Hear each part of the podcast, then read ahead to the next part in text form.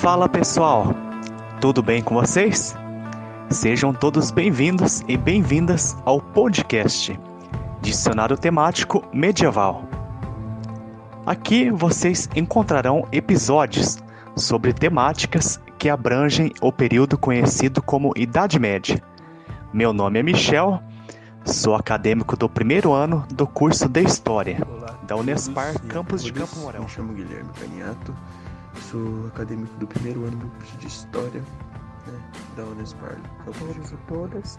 Chamo-me Gleide Zane Urias, sou acadêmica do primeiro ano do curso de História, da Unespar, campus de Campo Mourão. Neste episódio, dialogaremos sobre o tema expansão árabe. Assim, eu pergunto a vocês: todos e todas já ouviram sobre essa temática? A qual momento histórico isso se remete? Meus colegas e eu vamos apresentar elementos fundamentais para a Pelo meu compreensão colega, dessa temática. é é necessário saber em qual momento histórico a expansão árabe acontece. É, e dessa forma, a Idade Média ela é, de- é um período né, dividido em dois momentos: a Alta Idade Média e a Baixa Idade Média. Até o século XI, o povo árabe era dividido por diversas tribos. Os beduínos né, foram um exemplo dessas tribos, que viviam mais no interior da Península Arábica, né, nessas regiões é, mais habitadas é, naquele contexto, é onde surgiram é, cidades como Meca e Medina. Com isso, surge o grande protagonista da história arábica, né, que é chamado Maomé, que é nascido em 571. Assim conhecido por aquela civilização, participou de diversas rotas comerciais, é, assim tendo contato com diferentes culturas.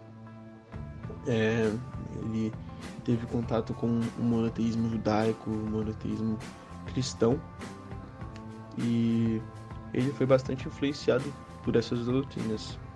Né? Algum tempo depois, Maomé ele se apresenta como profeta e inicia o trabalho de pregação religiosa, apresentando ao povo árabe o islamismo, religião essa que condenava o politeísmo e de acordo com Lopes é,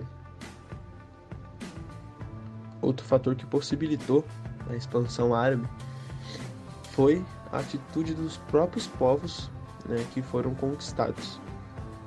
É, cabe lembrar que nesse momento há um movimento de expansão arábica e um movimento de expansão islâmica né, nas regiões que atualmente correspondem é, à atual Pérsia, Lêmen, Omã, Egito e a Palestina, é, no Oriente e no Norte da África, e na Península Ibérica também. É, diante disso, não é possível afirmar que a expansão islâmica aconteceu de forma homogênea é, em todo o território da África. Leva-se em consideração que transmitir ou se converter ao Islã não garantiu que essa sociedade e esses povos abandonassem a sua cultura. É, os persas eles tornam-se a própria base burocrática do Império Árabe e ainda hoje a cultura é, iraniana traz muitos elementos persas e árabes. Né, E, e com isso, eu espero que com esses elementos iniciais a expansão árabe possa ser compreendida por vocês. É que E não foi um afinal, momento dado. Quais certo? são os próximos acontecimentos dessa expansão? A expansão árabe não é um processo simples e homogêneo. Dessa forma, Maomé começa a servir de profeta e começa a recitar, transmitindo a mensagem divina. Importante ressaltar que nesse momento a cultura islâmica se inicia, onde se prega a ideia de único Deus, ou seja, o monoteísmo. Diante disso, aqui começa o conflito, pois Meca é uma região de trocas comerciais, onde várias pessoas peregrinam para cultuar os vários deuses. Por isso, de acordo com pontos elencados anteriormente, o monoteísmo de Maomé não é aceito em Meca.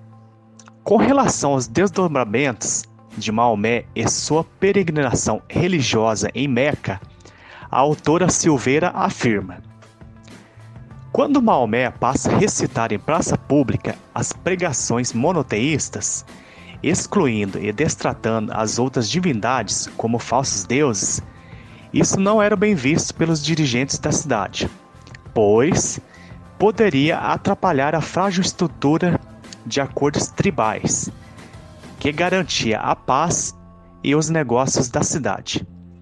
Por consequência, o profeta e seus discípulos foram expulsos de Meca e migraram para o oásis de Iatribe, no qual conviviam árabes de todas as fés e judeus há mais de quatro séculos. É o que afirma a autora Silveira, né? E assim, a cidade de Yatreb recebe mais tarde o nome de Medina em homenagem a Maomé. Após um determinado período, Maomé retorna a Meca e invade a cidade no ano de 630, conseguindo estabelecer a todo árabe que se convertesse, convertesse à fé islâmica. Dois anos depois da conquista de Meca, Maomé faleceu. Afinal, pessoal, lembro-me da existência do Corão ou Alcorão. Bem lembrado. Esse livro chamado Alcorão ou Corão é um livro sagrado do islamismo. Segundo a tradição muçulmana, Deus revelou o Alcorão ao profeta Maomé por meio do anjo Gabriel, em visões e mensagens. O Alcorão enfatiza a existência do Deus chamado Alá. Enquanto ouvia as palavras, Maomé ditava-os a seus companheiros, assegurando de que as palavras eram revelações divinas. É, de acordo com Lopes, essa foi a conversão cultural e religiosa das áreas conquistadas é, em todas as regiões que foram conquistadas pelos árabes com exceção do Irã e da Ásia Central, o árabe é hoje, mais de sete séculos após a derrubada do califado, a língua popular, a língua de cultura, do comércio e do governo. Como língua religiosa, o árabe se espalhou ainda mais, chegando a regiões da Ásia e da África. Os califas, é, que, inspirados, bem guiados, foram esses que sucederam Maomé após sua morte em 632. Sendo assim, o termo Rachadum refere-se ao fato de que cada um dos sucessores eram próximos ao profeta. Assim, pelos laços familiares ou pela longa convivência que tiveram com o mesmo. É, esses possuem maior noção é, a respeito da fé islâmica e da política que era desenvolvida pelo Maomé. O Império dos Omíadas, como também é conhecido, alcançou uma extensão quase do tamanho do Império Romano, embora, conforme alguns historiadores dizem, acabou até mesmo ultrapassando o mesmo. É, seus, domínio, seus domínios iam da costa do Oceano Atlântico até o Punjab, do Paquistão, é, do Lêmen ao Monte Cáucaso, na fronteira com a atual Rússia. Obrigado, Guilherme. Desde já agradeço a presença de todos. Agradeço meus colegas de curso no auxílio da explicação da temática. Antes de tudo, quero reforçar o motivo e a importância de estudar essa temática. Diante dos diversos estudos de distintas civilizações, os árabes assumiram o papel de guardiões e disseminadores do saber clássico ocidental.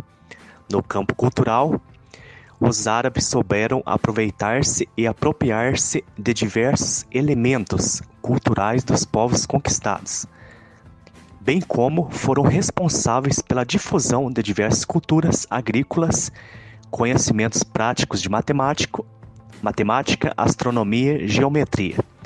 Com isso, pessoal, deixo aqui alguns questionamentos para vocês refletirem.